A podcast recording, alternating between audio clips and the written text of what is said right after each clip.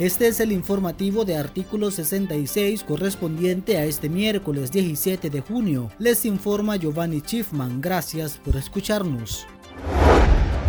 El Senado de los Estados Unidos aprobó el martes 16 de junio una serie de enmiendas a la resolución con la cual llaman al régimen de Daniel Ortega y Rosario Murillo a liberar a todos los presos y presas políticas, que según la Alianza Cívica por la Justicia y la Democracia, ese número es de 86 ciudadanos encarcelados por protestar en contra de la dictadura de Nicaragua. La iniciativa que fue introducida desde el 2 de marzo por el senador Ted Cruz también exige a la administración Ortega Murillo cesar todos los actos de represión contra las voces disidentes. Asimismo, alienta los esfuerzos para avanzar en las reformas electorales en Nicaragua, petición que creció cuando se instaló la Mesa del Diálogo Nacional en mayo de 2018, pero que el orteguismo obvió y calificó como un intento golpe de Estado.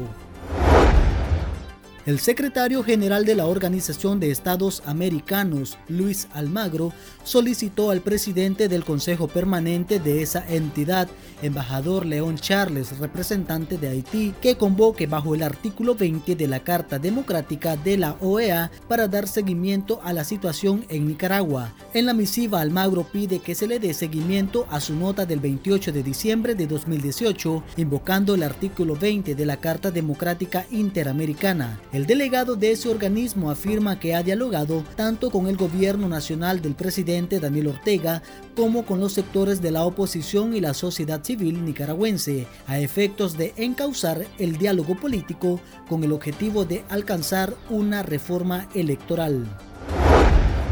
La ex congresista de Estados Unidos y una de las más críticas a la dictadura de Daniel Ortega y Rosario Murillo, Iliana Rosletinen, aseguró a través de su cuenta de Twitter que al régimen de Ortega nunca le ha interesado el bienestar del pueblo de Nicaragua.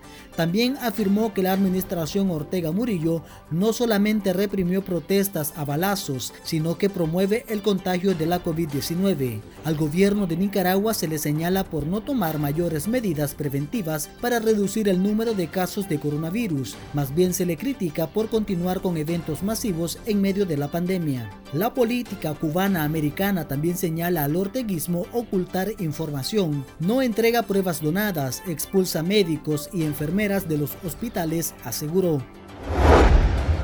En otro orden, unas 30 asociaciones médicas del país expresaron su total respaldo y solidaridad a la Asociación Médica Nicaragüense después que dos médicos alineados a la dictadura de Daniel Ortega denunciaran ante la Fiscalía a dicho organismo por supuestas lesiones psicológicas y daños morales. A través de una carta, las 30 asociaciones médicas dicen estar preocupadas por la situación, ya que el régimen de Daniel Ortega, lejos de apoyar a los profesionales de la salud en estos tiempos de pandemia, se encarga de acosar a los galenos, levantando calumnias que no abonan nada a la lucha contra la COVID-19. A estas campañas de difamación se suman los despidos masivos contra los médicos que laboran en hospitales públicos, donde se han visto afectados al menos unos 15 galenos.